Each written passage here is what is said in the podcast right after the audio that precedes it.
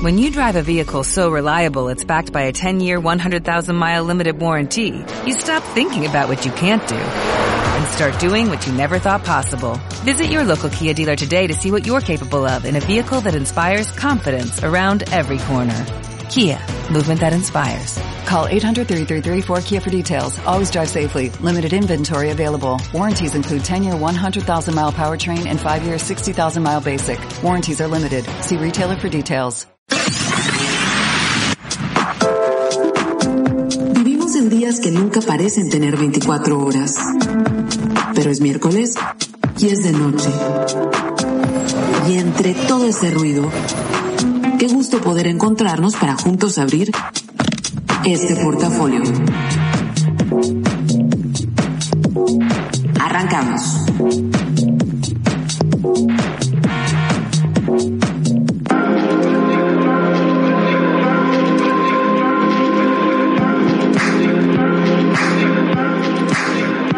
Es miércoles y es noche de portafolio. Ya sé que me tardé un rato en poner el Twitter, pero es que saben qué? Hoy estaba dando clase de foto a un grupo nuevo y es uno de esos días donde toda mi atención está ahí, donde aunque tengo añales dando clases y también clases de foto, nunca deja de ser un día como que me pongo nervioso, nerviosa cuando va a ser el primer día de clases, entonces como que nada más tenía cabeza para eso, para conocer a mis nuevos estudiantes. Y luego ya caí en cuenta cuando se acabó la clase que no había puesto el tweet, pero ahí está. Y así que sean todos ustedes bienvenidos a este portafolio que ya es el número 275 de un programa que como ya les dije la semana pasada va a llegar únicamente a 278 para los que preguntaron hoy, ¿hay portafolio? Claro, aquí estoy todo el mes de marzo. Aquí voy a estar cada miércoles y justamente cuando lleguemos al 30 de marzo será la última emisión, la última emisión de portafolio. Entonces, por allá me dijeron que sí, qué onda, que si las chelas. Sí se me antoja que hagamos unas chelas de festejación del portafolio, pero no puede ser ese miércoles porque al día siguiente es la venta de muchacha cachanilla, entonces tengo que estar con todo en eso, pero podría ser como el sábado, no sé, ya veremos qué pasa. Llegamos al día 75 de un año al que le restan 290 y no es como un día muy particular en datos históricos, pero sí es cumpleaños de Isabel Huppert, que si ustedes no la conocen es una de las actrices francesas más guapas que puedan existir y además ya tiene sus ceñitos y sigue siendo guapísima. Y también del periodista Jorge Ramos. Y en cosas que pasaron, bueno, no un día como hoy, pero sí un día como ayer, es que eh, justamente yo ya les he contado de Hipatia, que fue esta primer mujer astrónoma matemática, que era la encargada de la biblioteca de Alejandría, y pues ahí por el, el esplendor eh, protestante cristiano, en el 415 la acusaron de brujería porque sabía cosas como que la tierra le daba vuelta al sol y algunas, algunas sumas y restas y pues nada, la acusaron de brujería y me la lapidan y la asfixian y ahí acabó Hipatia.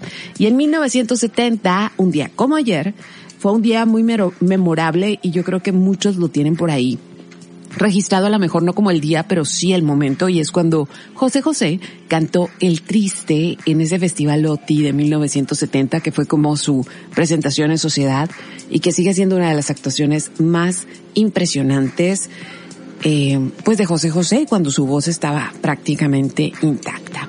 Entonces ya estoy conectada, Karina Villalobos en Facebook, arroba 9 en Twitter, arroba 9 en Instagram. Y sí, obviamente, como ya les dije, estamos en la segunda temporada de Las Viejas Locas, la segunda y última temporada de Las Viejas Locas.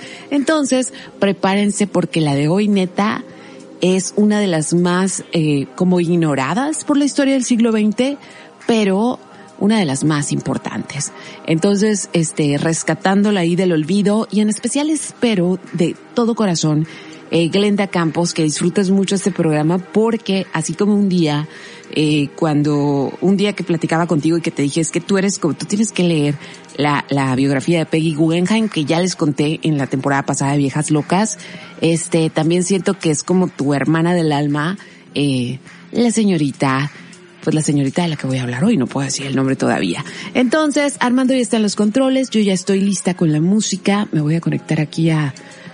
Ok, y hoy en cabina, eh, además de que está Armando, que está Marlene, este, de niñera. Está también mi perra que vino de visita a conocer aquí a, a mis compañeros de trabajo y está recibiendo una buena dosis de amor y de masaje. Este, le viene la cara. Es una cara de felicidad y conchudez fabulosa. No se puede quejar. Entonces, ahora sí vámonos con música. Ya estoy conectada por allá. Y vamos a empezar hoy. Déjenme moverme aquí. Ajá. Una canción que le va a poner el tono a este programa. Es una canción nueva, pero el tono por el idioma y demás. Y eso se llama Ik Muen y es Charlotte Adigeri y estás escuchando El Portafolio.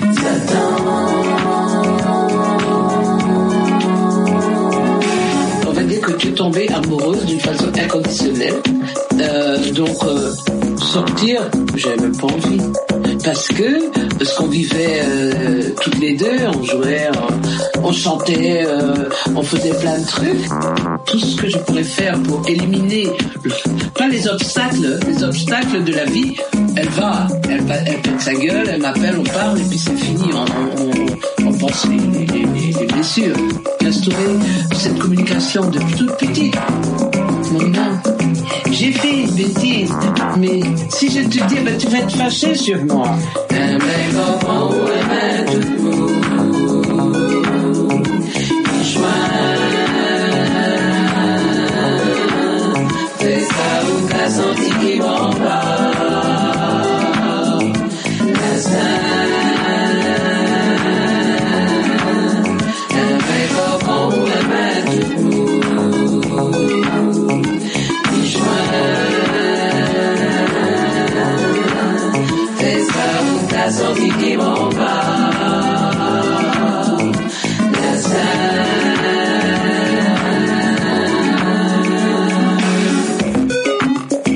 si c'est l'éducation euh, judéo-chrétienne, cette espèce de, de faux semblant de Jésus-Christ qui est mort sur la croix.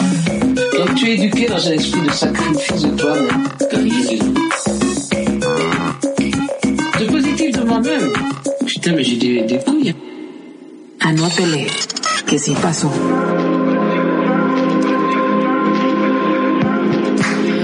Disculpen ustedes que nos quedamos patinando un poco porque no se conectaba mi computadora al, al, al Bluetooth aquí de la cabina. Entonces por eso nos quedamos ahí un ratito como en el limbo, pero espero que les haya gustado la rola. Ya sé que era en francés, sí, y que voy a empezar en otro lugar donde no se habla francés, pero por alguna razón sí vamos a terminar en francés. Entonces, para ponernos y ubicarnos en el tiempo y en el espacio, tenemos que irnos a Roma. Fíjese que yo no conozco Roma y, ah, bueno, en general no conozco nada de Italia y es uno de los lugares a los que quiero ir, pero como nada más ir a Italia a comer, o sea, como haber bajado como 10 kilos y luego irme a Italia y comer y comer y comer en cada esquina y pasármela únicamente ahí, porque sí se come, o sea, a lo que se ve y todo el mundo que yo conozco que yo a Italia regresa con dos tallas de pantalón más arriba. Entonces, pues en algún momento iré y sí, obviamente me encantaría conocer Roma y pues Roma es el lugar donde nos vamos a situar y como antecedente así, antecedente muy general, pues Roma es una de las ciudades más, más antiguas del mundo. O sea, piensen que Mexicali cumplió cuántos, 116 años cumplió la semana, esta semana, ¿no? 116. 117, 19, ya ando perdida. O sea, somos una ciudad que apenas tiene 119 años. Sí, es más de lo que vive cualquier mortal, pero en términos de lo que una ciudad llega a ser, pues somos una ciudad hiper, hiper joven. Nada más piensen que Roma en realidad existe desde el 753 antes de Cristo. O sea, estamos hablando de que son casi 2100 años. Digo 2000, no, sí, no, casi, casi 2900 años. Entonces son muchísimos años y por eso han pasado mil cosas ahí. Fue cuna del Imperio Romano, después fue cuna del catolicismo, eh, más o menos por ahí por los 700 se convierte en, en la Roma Pontificia, es cuando se vuelve la, la- como, pues la casa del Papa, ¿sí? Que por ahí estaba viendo los Borgia también el otro día, pero bueno, esa es otra historia. Y luego, eh, cuando llega el medievo a Europa, porque recuerden que en nuestra historia eurocéntrica, obviamente el medievo no pasó en todos lados, sino nada más en Europa. Entonces, pues haz de cuenta que, hagan de cuenta que Roma era el lugar al que todo católico quería ir. Era como la meca de cualquier católico poder llegar a donde estaba el Papa, porque durante el medievo no había ninguna, ningún poder por encima del papado. Para el siglo XVI se convierte en la sede política de Italia, ¿sí? Pero recuerden que Italia era como un conjunto de estados independientes o de reinos independientes que compartían la lengua. Entonces, aunque tenían una que otra costumbre parecida, lo único en realidad que los hermanaba era la lengua y seguían siendo independientes, pero de alguna manera eh, lo que fue, lo que fueron ciertas ciudades de, de Italia, entre ellas Roma, se convierten en la cuna del Renacimiento. Entonces, para el siglo XIX, Europa ya entra en otro tren, sí, ya fue la, o sea, la Revolución Francesa, hagan de cuenta que cambió la estructura económica y la estructura política, sobre todo de Francia, y se acabaron las monarquías absolutistas. Sí, ya saben, me encanta lo de ser maestra de historia. Se, acabaron esas y empezaron las monarquías constitucionales, sí que es un, un mix, un mix entre la democracia y la monarquía todavía. Y fue durante más o menos mediados del siglo XIX que empieza la unificación de Italia. Sí, empieza a conformarse como un, pues como una monarquía con diferentes estados, pero que ya responden a un estado central. No fue fácil, sí, porque todos querían ser la capital y todos querían ser los más importantes. Pero estamos hablando de que para este momento Italia ya no es, o bueno, estos reinos italianos para el 1900, para el 1800, finales del 1800, ya no es Roma el lugar al que todo el mundo quiere ir. Incluso ya es un lugar como pasado de moda. La gloria ahora está en Francia, ¿sí? Ya es, eh, es el lugar que alguna vez fue grandioso, pero que ya no lo es más. No quiere decir que haya sido pobre, sino que simplemente ya no tenía la relevancia política que en algún momento tuvo. Entonces cuando se consiguen toda esta unificación de estados italianos, Roma se convierte en la capital, ¿sí? Y entonces empiezan con un sistema de monarquía institucional y Roma era exactamente como la conocemos ahorita, pero en ruinas. O sea, todavía no se habían hecho las restauraciones, pero ahí estaba el coliseo, pero ahí estaban todas las columnas, pero ahí estaban todos los arcos, los baños, etcétera, pero ruinoso, ruinoso. No se tenía esta conciencia como del patrimonio histórico y claro, ese llegó un poquito después. Para 1900, para 1890, eh, este lugar tenía más o menos un aproximado de 500 mil habitantes. Sigue siendo un chorro de gente. O sea, en los últimos 30 años del siglo XIX, Roma pasó de tener 250 mil a 500 mil habitantes. ¿Por qué? Pues porque se convirtió en la capital de Italia. Y en esa Roma, en esa Roma que ya no tenía la grandeza de antaño, pero seguía siendo un lugar muy particular y con mucha historia y con muchos intelectuales y con muchos artistas, en esa Roma nació nuestra vieja loca. Y esta vieja loca era hija de un intelectual aristócrata que era este, ¿cómo se le llamaba? Decano de la universidad, o sea, era una de las, de las mm, personas más importantes de la Universidad de Roma. Su mamá era una marquesa y su tío era astrónomo. O sea, pues sí está chilo nacer así como con esas tres figuras enfrente, porque eso significa que de alguna manera, en aquel momento, como niña, a pesar de serlo, tenía acceso a cierta educación que los demás no tenían. Entonces, pongo pausa, ahorita les digo quién es esa vieja loca, y vámonos con música y esto se lo quiero poner en, bueno, va para todos, claro, pero en especial para Celestete porque yo sé que le encanta Sophie Tucker. Así que vamos a escuchar esta rola nueva que es Forgive Me y estás escuchando el portafolio. Si me quieres escribir, Karina Villalobos en Facebook, arroba 9 en Twitter y arroba 9 en Instagram y en Twitter no he puesto nada todavía porque he estado aquí en el chal en la cabina, la perra, eh, los compañeros, pero prometo que en algún momento lo voy a hacer hoy mismo. Así que aquí va Sophie Tucker.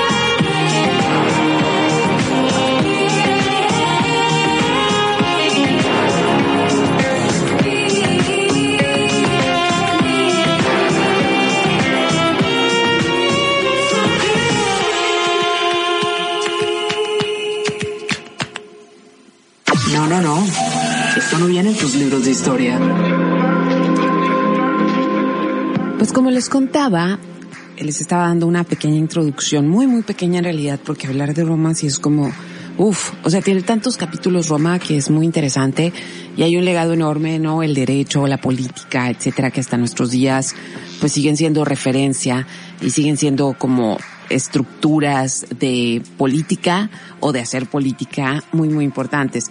Ojo, no estoy hablando de políticos, ¿eh? O sea, una cosa son los humanos que echan a perder como estos preceptos y otra cosa es el bien común que se supone persigue la política. Pero bueno, en este lugar, hija de un decano de la universidad, que miren, cuando hablamos de decanos universitarios en siglos anteriores, hoy también es muy importante como tener un puesto académico en una universidad, pero cuando estamos hablando de siglos anteriores, estamos hablando de gente muy, muy instruida, gente que había pasado por muchas trabas porque la educación no era sencilla.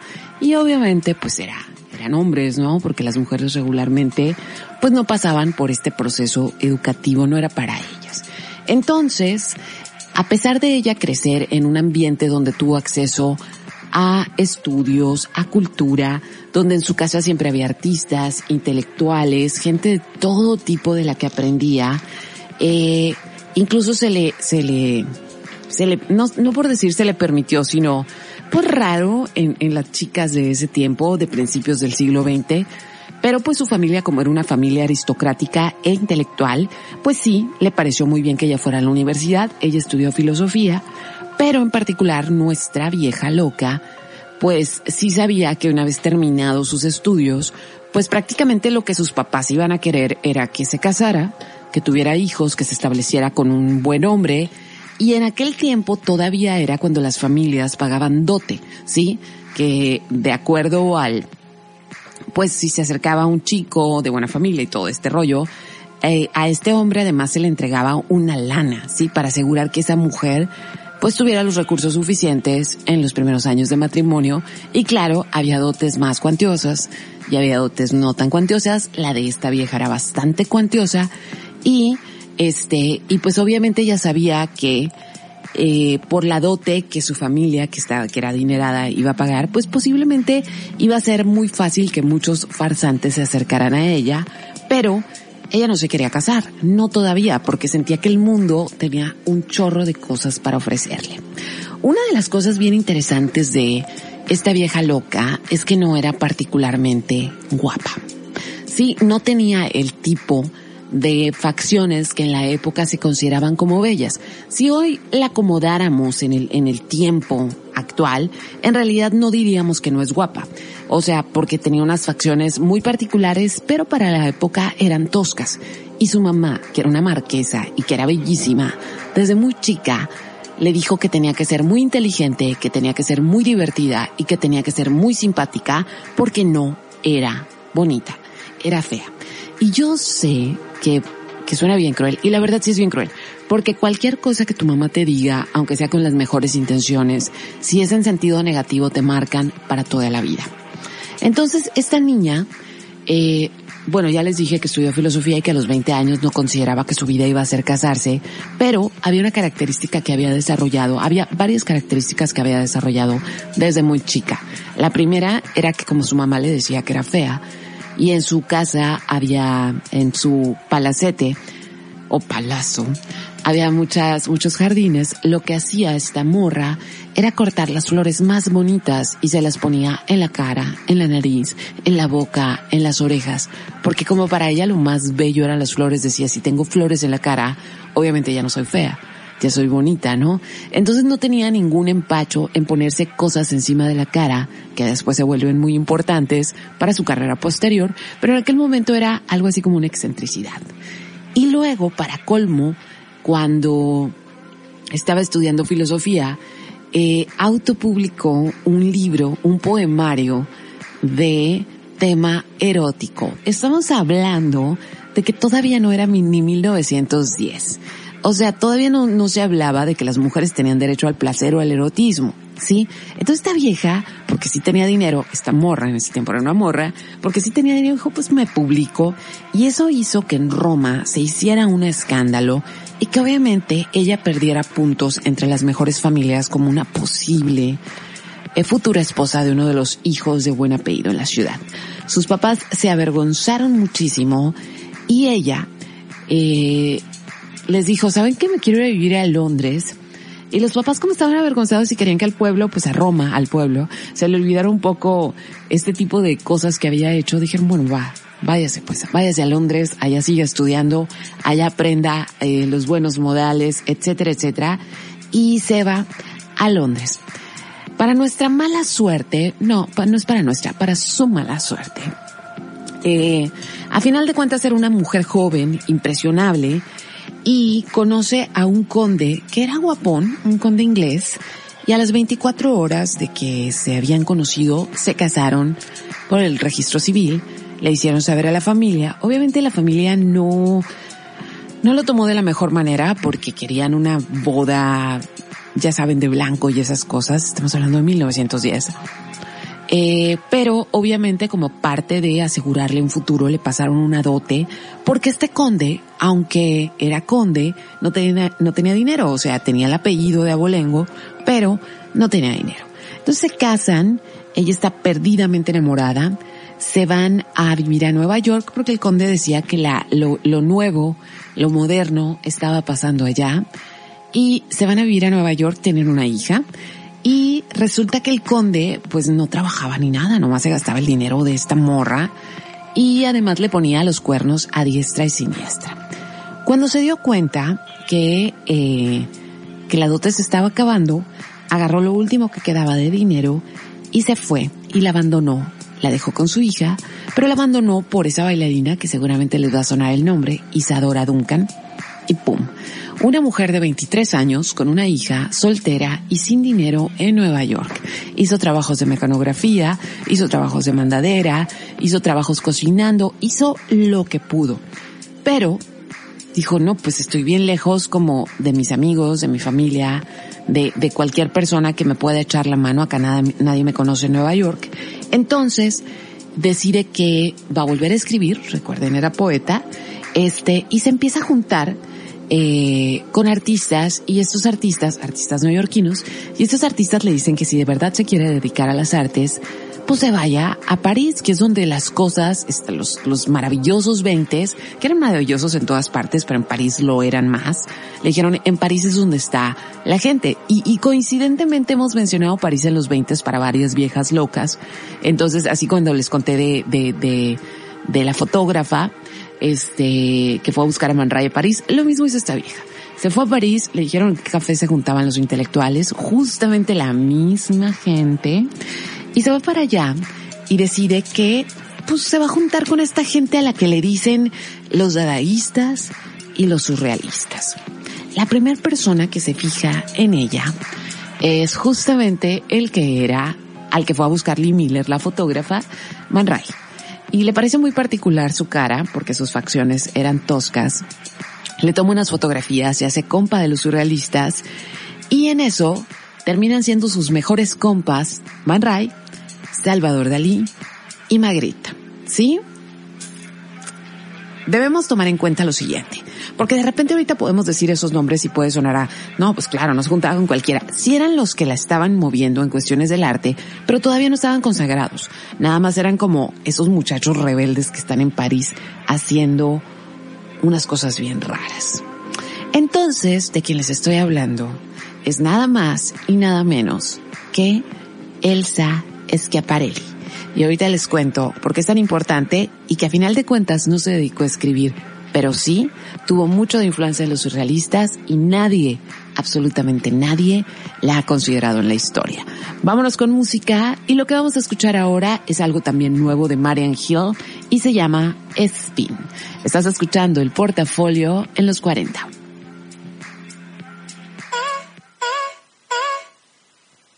I can see in the dark. I can see there's a spark. What to do. It's so easy with you. I'm not the only one enamored by your flame. I'm not the only one, but baby, that can change. I won't be a little something on the side. If you can handle every course, don't even try. Yeah, yeah, yeah.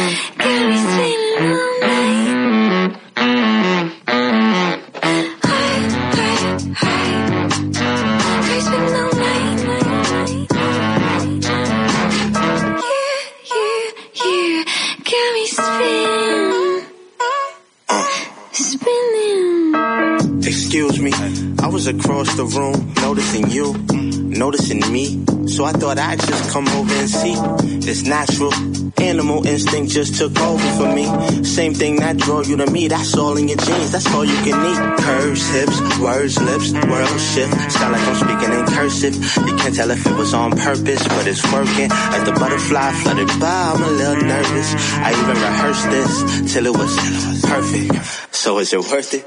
Yeah, yeah. Got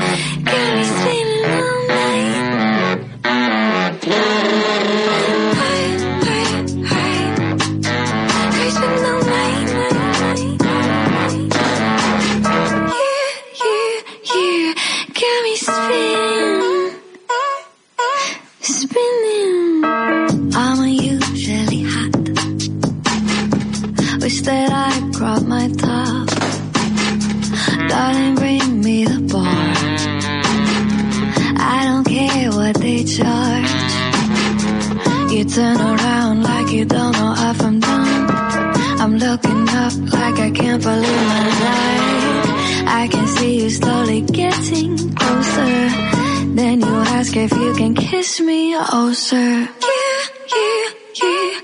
Got me spinning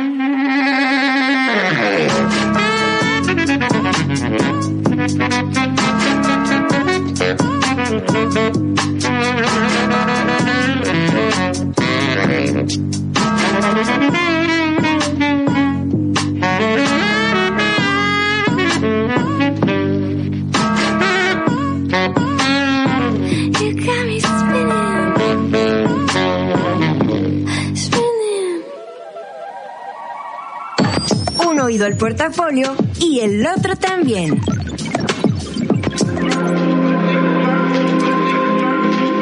Pues ya les revelé el nombre y a lo mejor van a decir eh, no me suena para nada. Elsa Schiaparelli.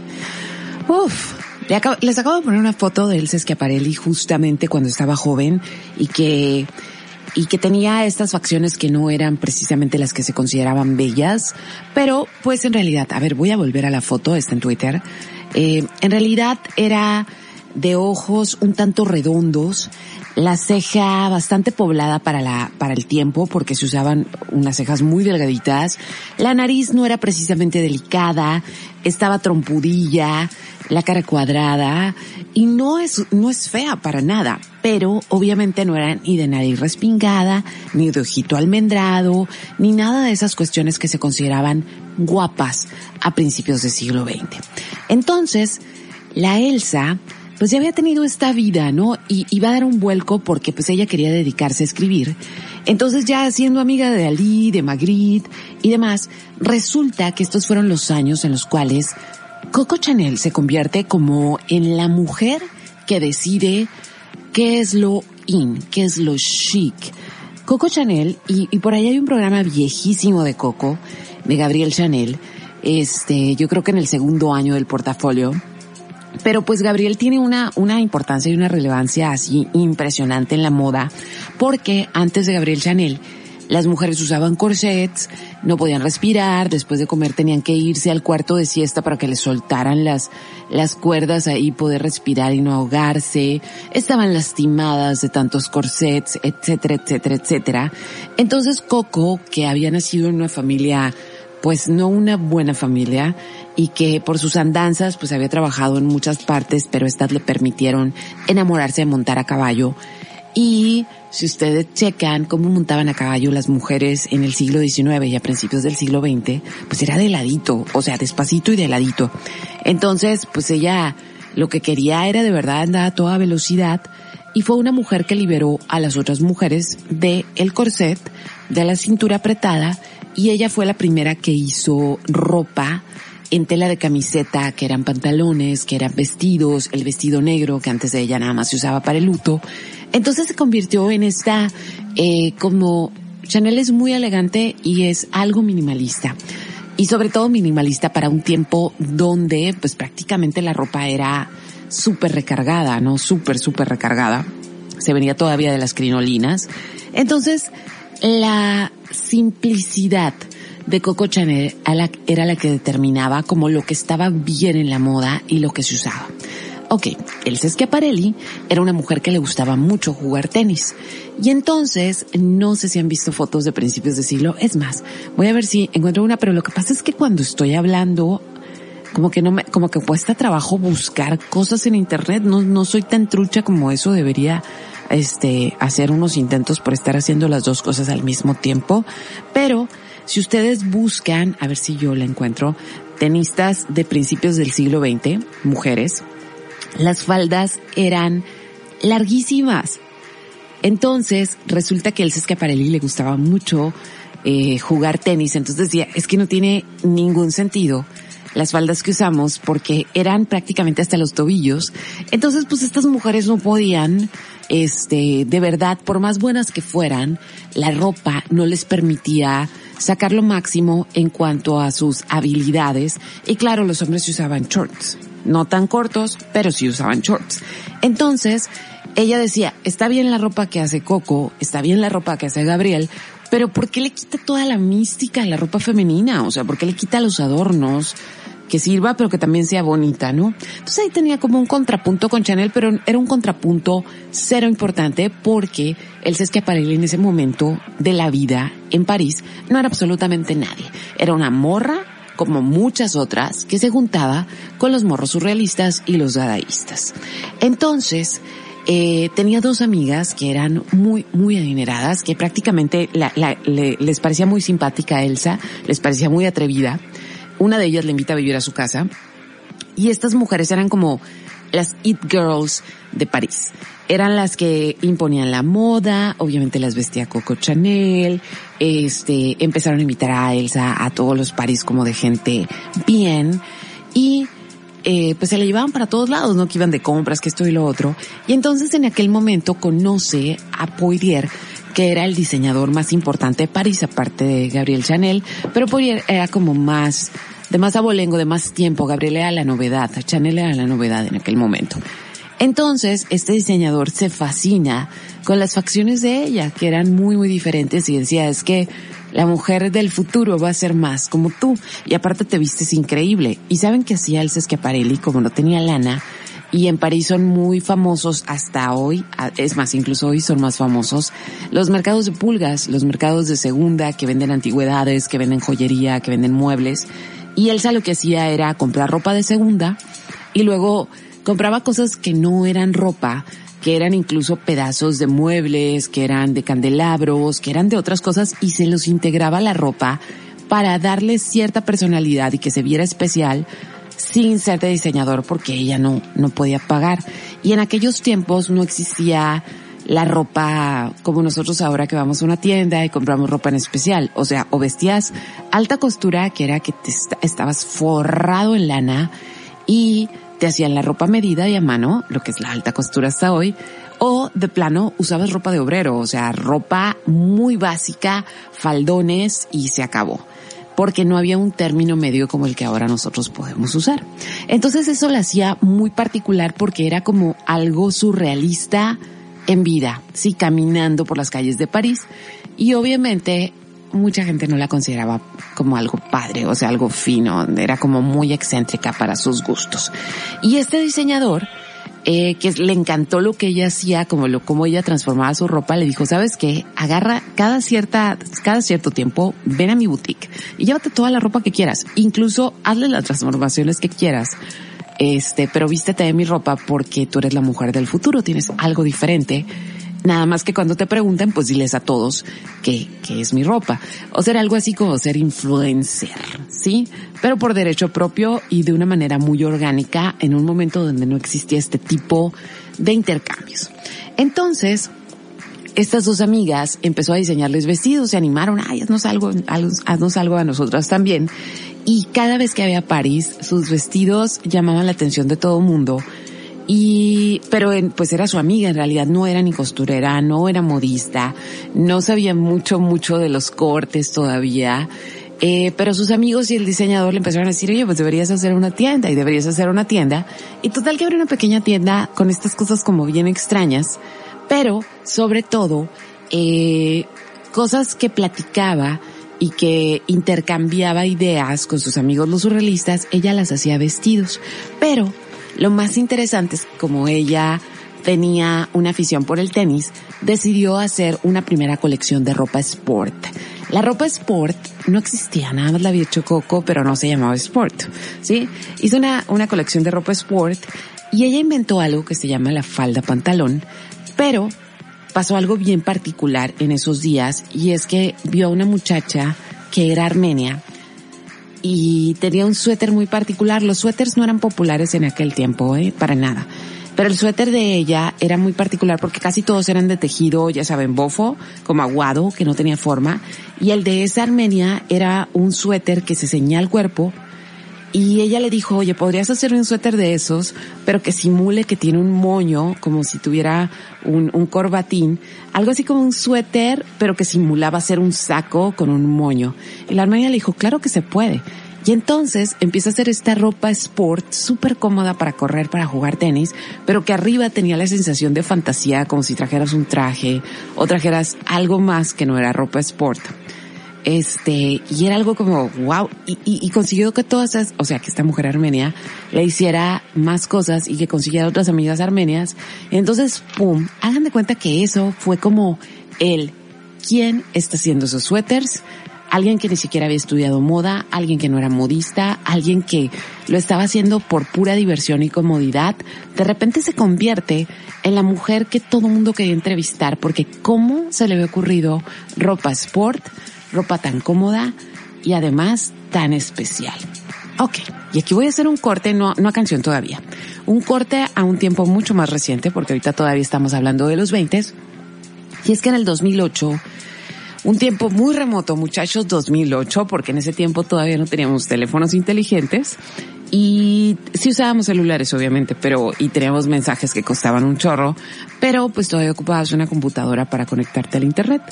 Y si viajabas a otra parte, a otro lugar del mundo, pues prácticamente se te acababa tu saldo en una llamada o con el roaming prendido, bye, no era un dineral. Entonces sí era complicada la comunicación y además no teníamos esto que ahora hacemos, que vamos a ir a un lugar y que prácticamente nos metemos primero, vemos que hay, es más, ya sabemos que vamos a ir a encontrar al lugar, a qué hora vamos a ir, nos van a estar esperando, etcétera, etcétera. Ya sabemos dónde nos vamos a tomar los selfies, ¿sí? Así somos. Pero en el 2008 no era así y yo andaba en España de viaje. Entonces decidí que quería ir a conocer el Museo Guggenheim en Bilbao. Y ahí voy, ¿no? Ahí voy a, Bilbao, tomo, me voy, me voy en tren desde, desde Barcelona hasta Bilbao, que es prácticamente como del sur al norte de España, viajo toda la noche, llego a Bilbao muy tempranito y fue la primera vez que me enfrenté a Mamam, que es esta escultura de, de una araña. Que se llama Mamá, una tarántula, estaba fuera del, del Guggenheim Bilbao, pero en realidad yo no sabía lo que iba a ver. O sea, yo quería ir a conocer el museo porque era un parteaguas arquitectónico y este, y primero me acuerdo que pagué el tour para, para ver el museo y el, el, el, o sea, como el tour arquitectónico por fuera y todo eso. Y después ya entré y pagué mi, mi entrada a las salas. Y entonces pues ya me dieron el librito, ¿no? Ahora ya ni librito te dan porque todo lo ves online. Me dieron el librito de qué exposiciones había y decía, eh, ¿cómo se llamaba la exposición? Se, llamaba Las cosas de los surrealistas o los surrealistas y sus cosas. Tenía un nombre así como muy, muy como sencillo. Entonces dije, ah, qué chilo, ¿no? Voy a ver cosas surrealistas, objetos surrealistas, porque pues sabía que los surrealistas habían hecho muchas cosas, pero en realidad no teníamos acceso a muchas cosas por internet todavía.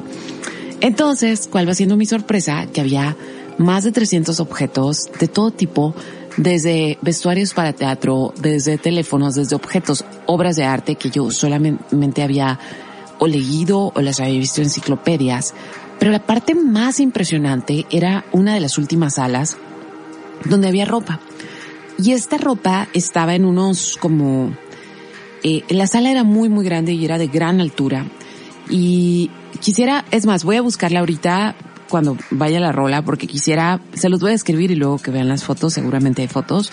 Este, había unas cajas enormes de acrílico volando en este espacio, pero aparte había andamiajes para que tú subieras y pudieras colocarte a la altura de, del vestido, ¿no? Pero el vestido estaba suspendido en el aire. Si lo veías desde lejos parecía que esos vestidos tenían la forma humana, pero estaban acomodados dentro de las cajas de acrílico para que obviamente el, el, el aire no los desacomodara. No tenían maniquí y con puros hilos habían hecho la forma del vestido. Y eran unas cosas, muchachos. O sea, primero era un vestido, fue lo primero que vi que yo me quedé sin aliento, y se llamaba el vestido esqueleto. Y era un vestido negro que tenía, que estaba hecho como en algo parecido al neopreno. Y era un vestido que se hizo en los treintas y estaba perfecto y era como la cosa más hermosa.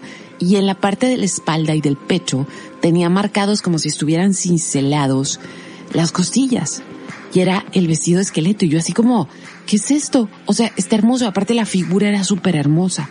Y luego voy a otra caja de acrílico y veo unos zapatos que eran unos botines y en la parte del tobillo tenían mucho pelo y ahí especificaba que esos botines estaban hechos, ese pelo era pelo de gorila y, y eran los, los botines chango.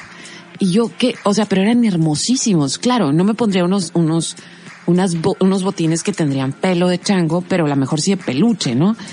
Y, y luego voy a otra parte y veo unas, unos guantes hermosísimos, cafés, que tenían uñas, tenían uñas rojas. Y era como, me estaba volando la cabeza porque todo era impresionante. Y luego llegó a otro, o sea, llegó a otro de estos lugares volados y era un vestido que tenía una langosta. Y yo sabía que eso lo había visto en alguna parte de la historia y no sabía en dónde. Y el nombre que, que, que estaba en todas partes era Elsa Schiaparelli y Elsa Schiaparelli. Y yo, porque, porque yo no sé quién es Elsa Schiaparelli si esto está tan impresionante, ¿no? Entonces ya las siguientes semanas me dediqué como a leer de Elsa Schiaparelli y les quería hacer como, les quería recordar ese momento en 2008 porque a pesar de que soy historiadora, a pesar de que me encanta la moda, en 2008 yo no sabía nada de quién era el Schiaparelli y yo no sabía que había habido una mujer entre el grupo de surrealistas. Entonces, voy a quedar aquí, voy a buscar los vestidos, vamos a escuchar música, de ahí va a seguir el corte, pero lo que vamos a escuchar ahora es, uff, es esta rola de Florence and the Machine que se llama King. Busquen la letra, porque está, eso es un postulado feminista súper, súper importante. Así que aquí va ese estreno también. Estás escuchando el portafolio y estamos hablando de Elsa Schiaparelli.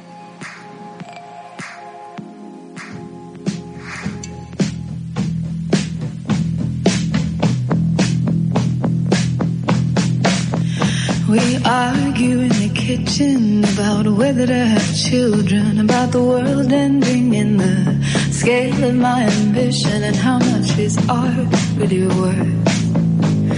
The very thing you're best at is the thing that hurts the most. But you need your rotten heart, your dazzling pain like diamond rings. You need to go to war to find material to sing. I am a mother.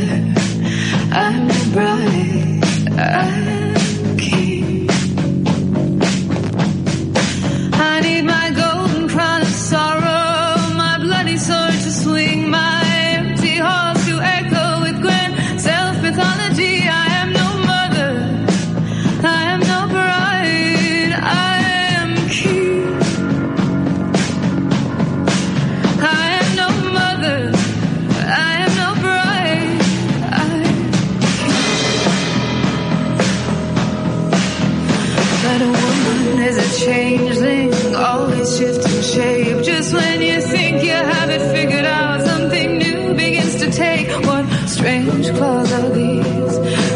scratching at my skin? I never knew my killer would be coming from within. I have no mother as bride, as king.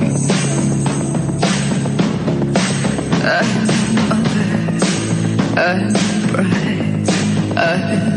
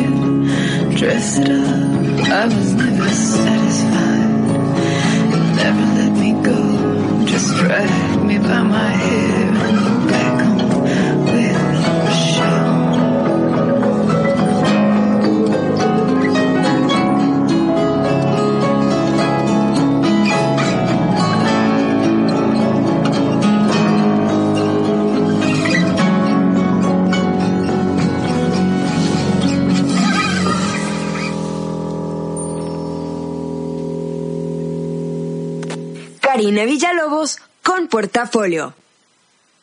¿Te quedaste picado, no?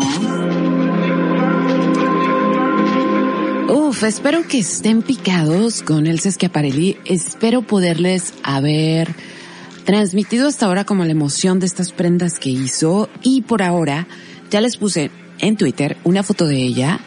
Eh, también les puse una foto del vestido de esqueleto.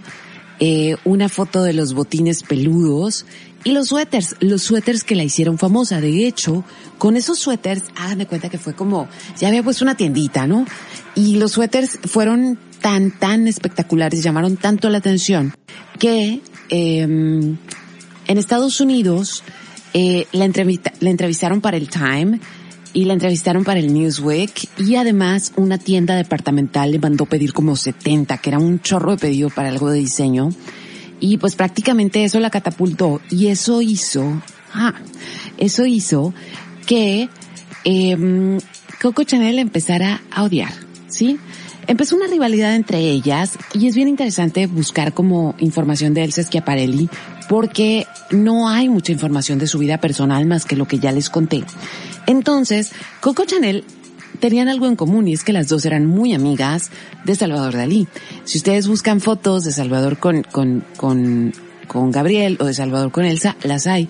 Pero se dice que posiblemente, aunque siempre se habló de que Salvador Dalí o era gay o era sexual, etcétera, etcétera, se dice que posiblemente con Elsa sí tuvo como una relación muy intensa porque duraron mucho tiempo colaborando y tanto las piezas más icónicas de Salvador Dalí como su teléfono langosta, este, su sillón con los labios de Mae West, o en el caso del Schiaparelli, el vestido langosta y algunas otras cosas las hicieron en conjunto y las exhibieron en conjunto e incluso hicieron ropa para algunas óperas en conjunto. Entonces dicen que sí tenían una relación muy especial, pero Salvador Dalí también quería mucho a Gabriel Chanel. Entonces, eh, eh, la Chanel se refería a ella como eh, la italiana que hace ropa. O sea, ni siquiera le daba como el, el, el, beneficio de la diseñadora, no, no, no, la italiana que hace ropa. Y ahí se acabó. Entonces la, la ropa que la catapultó a la fama fue la falda pantalón, el suéter, ya se los puse, está increíble. Los suéteres trampantojo, así se llamaban, porque daban la ilusión de algo que no estaba ahí. Este, le invitaron a hacer una portada de Harper's Bazaar en Estados Unidos y prácticamente fue la primer mujer que hizo varias cosas, aparte de esta ropa. La primera. Fue la primera que hizo eh, ropa para deportistas, no nada más para mujeres de alta sociedad que jugaban deportes, sino que fue la primera en auspiciar como a las primeras mujeres que fueron a Juegos Olímpicos, que jugaron en Wimbledon y así porque pues quería que la gente viera cómo estaba su ropa en acción. Eh, también fue la primera mujer en hacer un, un, desfile de modas con escenografía especial, con música, un, ahora sí que lo que llamamos un espectáculo multimedia, como hoy son los desfiles, ella fue la primera. Y además, eh, fue la primera que hizo colaboraciones con artistas tan importantes como fue el caso de los que ya le mencioné que después se convirtieron en la inspiración, por ejemplo, para que Yves Saint Laurent hiciera los vestidos Mondrian y cosas así, ¿no? Entonces, lo que tenía en especial Elsa es que ya no veía la ropa como ropa, la veía como arte. Decía, la ropa es mucho más que solamente vestirse, que solamente una presencia, sino que tiene que ser algo que cause emociones. Y sus amigos, en realidad, los únicos que entendían la curada de Elsa, pues eran sus amigos los surrealistas, que sí estaban bien, bien especiales y bien piratones.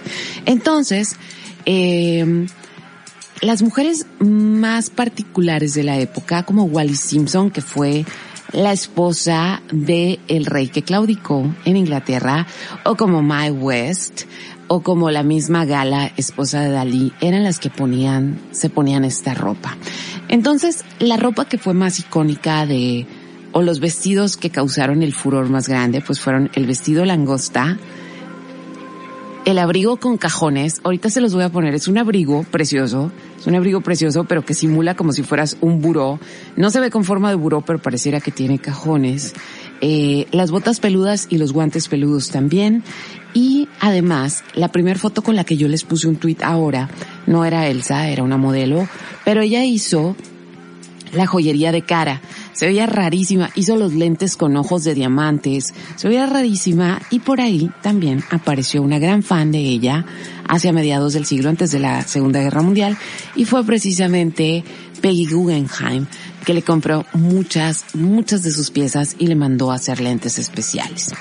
Uno de los grandes, como de los grandes acontecimientos fue cuando ella y Salvador Dalí hicieron el sombrero zapato, este, las capas con, con flores pero de metal, eh, los bustiers con, con, con manos agarrando los senos, eh, y además fue la primera diseñadora que usó el shocking pink, lo que ahora llamamos rosa mexicano. Sí, que era como un color demasiado brillante para las mujeres. Y además hizo abrigos con mariposas, hizo collares con bichos y este los vestidos con estampado de periódico. Ella fue la primera que hizo una tela con estampado de periódico. O sea, todo eso lo vemos ahora o lo vimos en los últimos años y en las últimas décadas en colecciones de John Galliano, de Christian Dior, porque sigue siendo un referente el Schiaparelli. Entonces, aquí viene la parte, este, la, la parte como tu vida trastocada por ese Schiaparelli y tú no sabías. Ella fue la que inventó las sombreras para mujeres o la primera que usó ropa con hombreras para mujeres que ahorita están muy de moda Y además eh, fue la, la primera que hizo jumpsets, que yo los uso, hoy traigo uno, yo uso jumpsets toda la vida, para mujeres inspirada en su amiga Amelia Earhart, que era esta esta chica que volaba, o sea, piloto que se perdió en el Atlántico, era su clienta, era su amiga.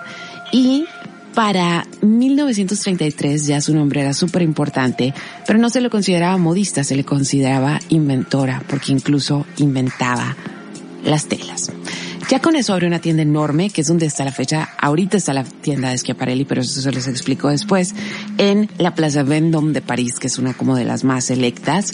Y fue la primera también en de verdad escoger a gente que, que, que iba a llevar su ropa. O sea, ella escogía qué vestido llevaba quién porque sentía que el vestido y la ropa debían casarse. Entonces, para los 30, ella hizo mucha vida social porque sabía el poder de la prensa escrita. Si aparecía en los periódicos con su ropa, se iba a ser más famosa. O sea, fue influencer antes de los influencers y antes de las redes sociales. Entonces iba a todas las fiestas con plumas de pavo real. Eh, hace algo que no se había hecho, hasta lo, hizo Warhol después, que fueron ropas con estampados de actrices famosas. Pero en eso, ¿saben qué pasó? Empezó la Segunda Guerra Mundial. Entonces, pues obviamente eh, empieza Hitler a invadir países. París todavía no había sido invadido, París seguía más o menos una vida regular, pero antes de que, de que pasaran más cosas, ella influida por el espíritu de la guerra, eh, inventa, como ya mucha gente en diferentes países e incluso la gente que ya estaba pues cerca, o sea, cerca ya fuera en, en, en Francia o en países aledaños, estaban y si tenían si tenían ascendencia judía, estaban huyendo de Europa porque sabían que Hitler estaba, eh, estaba pues, eh, metiendo en los guetos a la gente con sangre judía. Entonces, lo que inventó para la gente que tuviera que emigrar fue una pieza que se llamaba el jumpsuit de migración. Y era un bolso era, un jumpsuit con unas bolsas muy grandes en las que te podías llevar, en las que estaba, estaban hechas explícitamente para poner tus documentos, para poner tus joyas y para llevar comida. ¿Sí? Eso podría servir en muchas partes y en muchas fronteras. Ah, y un espacio especial para una linterna, porque quién sabe en dónde ibas a andar escapando. Entonces, cuando los alemanes invaden Francia, pues ella hizo lo que pudo para escapar, porque además su hija tenía sangre judía, había tenido una hija, acuérdense. Entonces dijo, no, pues ella no está segura aquí. Ella no era judía, pero pues su hija sí. Entonces busca la manera de salir del país y se van a Nueva York, donde vivió por cuatro años, esperando que la guerra terminara. Entonces voy a poner pausa aquí para ya nada más venir y cerrar y ponerles algunas otras cositas del Sesquiaparelli en Twitter. Les prometo que el playlist se los pongo mañana, pero ahora vamos a escuchar a Vamos a escuchar Girls of the Internet que me gustan muchísimo. Y esto que se llama In Love Again. Y estás escuchando el portafolio por los 40 es el 274 y este programa nada más va a llegar o el portafolio nada más va a existir hasta el 278 así que aprovechen para comunicarse en estos días.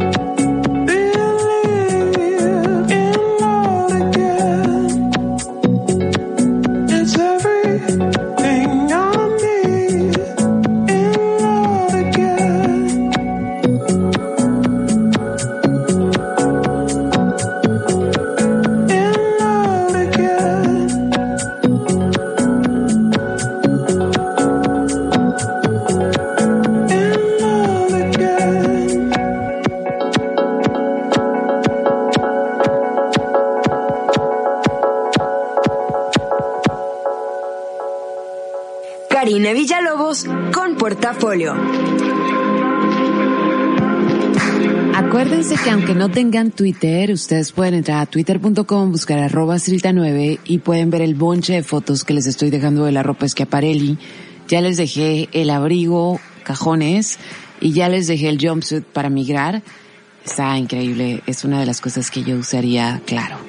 Entonces, ¿qué pasa con el Schiaparelli? Empieza la guerra, se va a Nueva York, se espera a que llegue la, a que se acabe la guerra, pero cuando esto se acaba, en 1945, decide volver a, decide volver a París y obviamente las condiciones ya eran distintas, pero antes de eso hace una colección asumiendo que pues obviamente la moda ha cambiado, las necesidades también, y hace una colección bien pequeña que se llama una cápsula, o sea, una colección cápsula, y nada más eran seis vestidos, un abrigo, el abrigo era reversible, y tres sombreros plegables. Esas eran todas las piezas y todas se podían combinar, de manera que tenías un guardarropa completo, y era como su manera de ver el futuro. Hoy se hacen colecciones cápsulas, pero, este, pues la guerra en realidad había dejado sin materiales y sin telas y sin hilos al sector, y en realidad no se reactivó este sector hasta mucho tiempo después y cuando se reactivó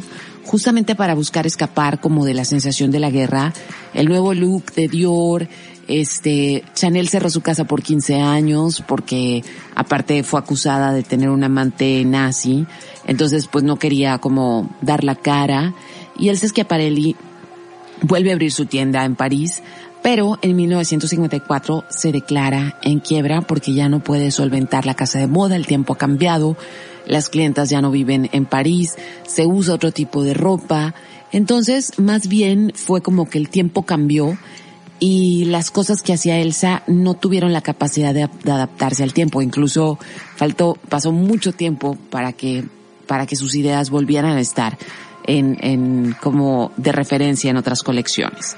En 1954 cierra su tienda y poquito después publica su autobiografía, Desaparece, no, nadie sabe más de ella. Aparece nuevamente en 1969 y le dona 70 vestidos y accesorios al Museo de Artes de Filadelfia y entre quienes se han declarado fans e inspirados por el Schiaparelli están Yves Saint Laurent, John Galliano, Jean-Paul Gaultier, Versace, Valentino y Prada. Ay, no más. En el 2017, eh, eh, la casa es que, o sea, la casa Schiaparelli, más bien los archivos de Schiaparelli son vendidos a una casa de modas y empezaron con diferentes directores creativos que como que no y no, no, pero en la actualidad acaban de presentar, lo traigo muy presente porque vi la colección, Acaban de presentar su colección en París. Déjenme ver exactamente. La, quiero ver para podérselas describir. Y ahorita les voy a poner algo. Lo que pasa es que Schiaparelli no es ropa, o sea, es una ropa muy particular y tiene referencias, por ejemplo, había muchas capas que tenían, eh, ya ven que les dije que su tío era astrónomo.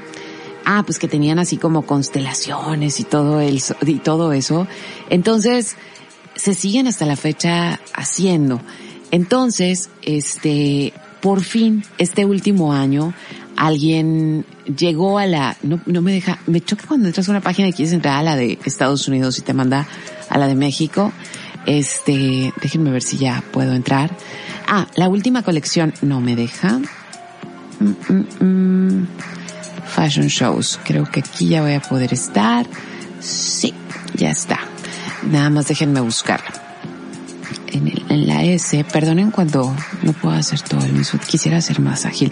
Oigan, ahorita Armando me está diciendo, no salen las cuentas, sí es cierto, no voy a llegar al programa 278, voy a llegar al 277, van a ser dos miércoles más, dos viejas locas más, y yo sé que me escuchan bien tranquila, y no crean que no me, no, no me da tristeza terminar el programa, este, es simplemente dos cosas. Uno, que nunca pensé que iba a ser, que iba a durar tanto tiempo un programa de este tipo, porque yo pensaba que nada más me iba a estar, iba a estar aquí oyéndome armando en la cabina. Este, pero no, sí hay otros escuchando. Y la otra cosa es que me siento bien tranquila porque además creo que eh, creo que he tenido la oportunidad de contar un chorro de historias que de otra manera no las hubiera, no las hubiera, podido contar o nada más las hubiera como investigado yo para mí. Entonces, este se me hace como súper fascinante poder haber compartido todas estas cosas que me vuelan la cabeza. Entonces, este, actualmente si entran a la página de Vogue pueden ver el último, el último desfile o la última colección de, eh, de Schiaparelli, que obviamente ahora está dirigida por Daniel Rosberry, y se inspiró en unas cosas, por ejemplo, si entra, es más, les voy a poner en la liga ahorita, tiene unos guantes de tijera, tiene este unas joyerías impresionantes, unas mangas impresionantes también. Tiene unos mohawk. Eh, se nota, hizo unas bolsas que tienen torso masculino y se nota que se dio un clavado en los archivos de Schiaparelli como para poder traerla de nuevo en vida. Y además, uno de los museos más importantes de París hizo una retrospectiva dándole su lugar a Schiaparelli, no como una persona que diseñó ropa, sino como una de las primeras personas que hizo arte con ropa. Y como una de las personas más influyentes, a ver, ya les estoy poniendo aquí la nueva colección. Se las estoy poniendo en Twitter, ¿eh? Ahí está todo el link para que puedan ver esto y las referencias a esta a esta súper, súper no diseñadora, esta súper artista. Y hasta la fecha ya sus estudiosos, les digo, su vida privada es muy complicada. Sus estudiosos este, dicen que fue más lo que influyó ella en los surrealistas como Dalí, como Van Ray, que lo que los surrealistas influyeron en ella, pero que por desgracia en ese tiempo eh, incluir a mujeres en los nombres del arte era prácticamente hacerla una cualquiera y por eso las mujeres pues prácticamente se quedaban a la sombra de los hombres. Entonces, espero que hayan disfrutado de Elsa Schiaparelli. La verdad, voy a buscar un libro nuevo de ella que hoy me di cuenta que existe. Este, pero como les digo, o sea, no hay mucha información de, no hay mucha información de lo que es su vida privada. Entonces, este, otra de las cosas que les quería decir ahorita que me están diciendo, alguien me está diciendo que qué lástima que se acabe el programa. Eh, no, no quedan cuatro, Jorge, quedan dos más. Este, les voy a decir también que me da mucha tranquilidad porque hacer investigación para este programa consume muchísimo de mi tiempo y necesito descansar un poco, como se los he dicho a varios de ustedes necesito de verdad descansar porque pasa el programa los miércoles y yo el jueves, a pesar de que tengo otros trabajos, que en realidad este no es un trabajo, es un hobby. Este, yo el jueves ya estoy pensando cuál es el siguiente tema y empiezo a investigar para que el miércoles esté toda la información lista y yo se las pueda contar. Entonces sí, sí ocupo descansar, llevo por lo menos 200 72 investigaciones porque ha habido como dos programas que nada más he puesto música. Entonces me voy a despedir, pero muchas gracias a todos los que aquí anduvieron asomándose. Oliver Ahmed, eh, Jorge Vizcarra, Dinora Bernal, María Lugo, gracias por tu mensaje en la semana, eh, Caleb Becerra, eh, también a Nitza, muchas gracias. Entra, entra, entra a a Twitter, no necesitas tener una cuenta, entra a twitter.com, busca mi usuario que es arroba 9 y ya con eso vas a poder ver todas las fotos de Schiaparelli que puse por aquí. También les mando un saludo, verán, déjenme ver a quién más tengo por acá. A Lupita Figueroa, a Betty Spink, Celestete, Celestete te, te, te puse una rola, este, IBC Cycling, Chio Ureña, Elizabeth Balbuena, Paco Millennial, Jorge Sandoval, Alicia Bazar, Luciana de la Vega, Díaz Góngora, eh, José Alberto Sánchez, Joy Gudiño, Benjamín Bautista, eh, Zuli, Cristina Barajas, Ana Karen querida, Alex Torres, Joana Ruelas, Félix Mesa, este, les mando las gracias y un gran saludo por aparecer por acá. Y déjenme ver, tengo aquí un bonche de notificaciones a Farbabels también, a, verán, a Bro, a Santos Reyes, Ana Karina, un abrazote, a Pablo Mérida, eh, también a, a ver, ¿a quién más tengo acá? Eh, creo que, creo que ya los mencioné a todos. De verdad, espero que no se me haya pasado nadie. Este, Gilberto Barbosa, a lo mejor no me has mandado, ah, mira, aquí vienes apareciendo. Ya sé que a veces llega tu saludo así al final. Entonces, un saludote. Espero que hayas echado jardinería hoy y también que te hayas echado una chela para escuchar el portafolio o cheve para que nadie se sienta, se sienta mal. Entonces vamos a cerrar con mis super favoritas Ibelli Franco cubanas y esto que es de su último disco que todavía no se estrena pero ya soltaron dos singles y es Sister to Sister con Ibelli. Gracias a Armando que estuvo en los controles y si no escucharon completo el programa lo van a poder escuchar mañana eso de las diez y media de la mañana en Spotify, Apple Podcast o mi página carinavillalobos.com y yo les prometo que mañana les pongo las rolas que estuve poniendo esta noche. Que descansen. Adiós.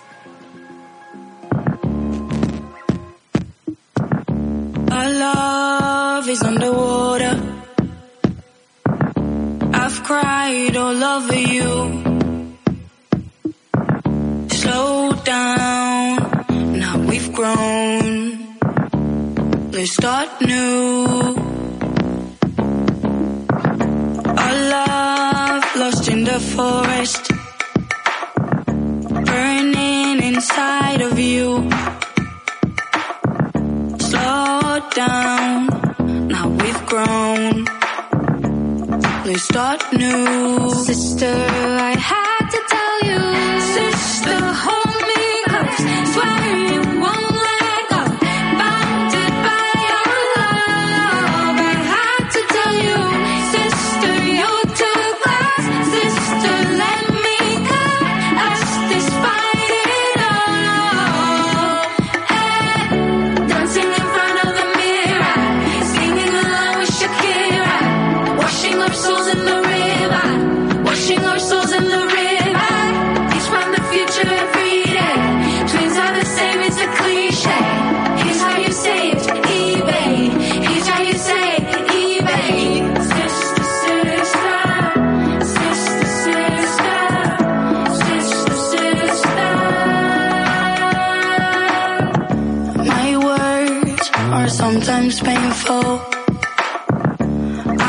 sorry I've hurt you.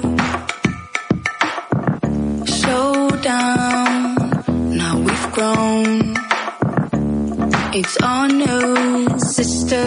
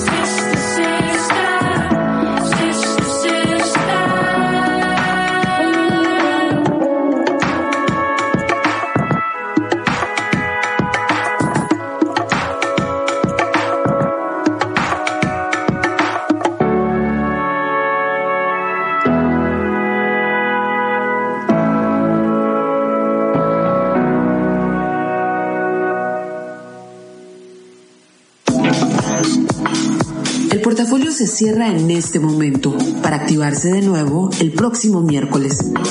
Descansa, respira y comparte.